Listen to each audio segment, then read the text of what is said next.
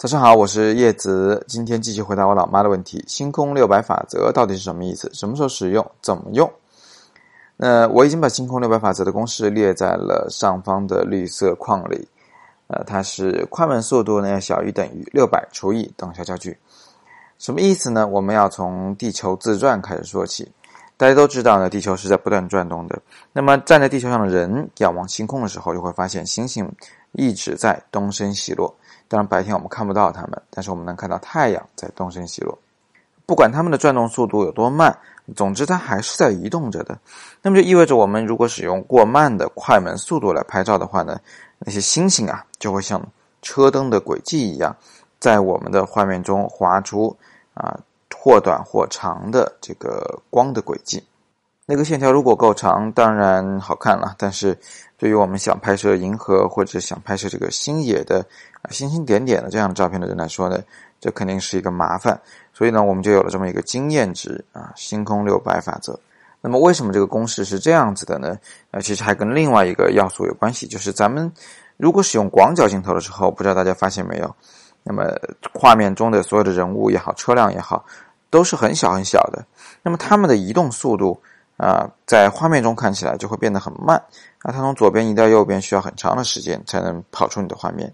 但使用长焦的时候呢，它们的移动速度就变得很快了，从左边到右边，哎，一眨眼就过去了。所以对于长焦镜头而言呢，那些物体的移动速度是比较明显的，用广角镜头时就不明显。那么在拍星星的时候也是一样，我们如果是使用广角镜头来拍星星。那么我们就可以使用一个相对比较慢的快门速度，而不必担心它们会在画面中画出长长的轨迹来。但是使用长焦镜头拍摄星星的时候，你就一定要使用一个比较快的快门速度，否则一不小心呢，星星就变成了线条，而不只是圆点了。那么使用广角或长焦镜头时，到底需要多快的快门速度才能啊把星星凝固下来，不会画成线条呢？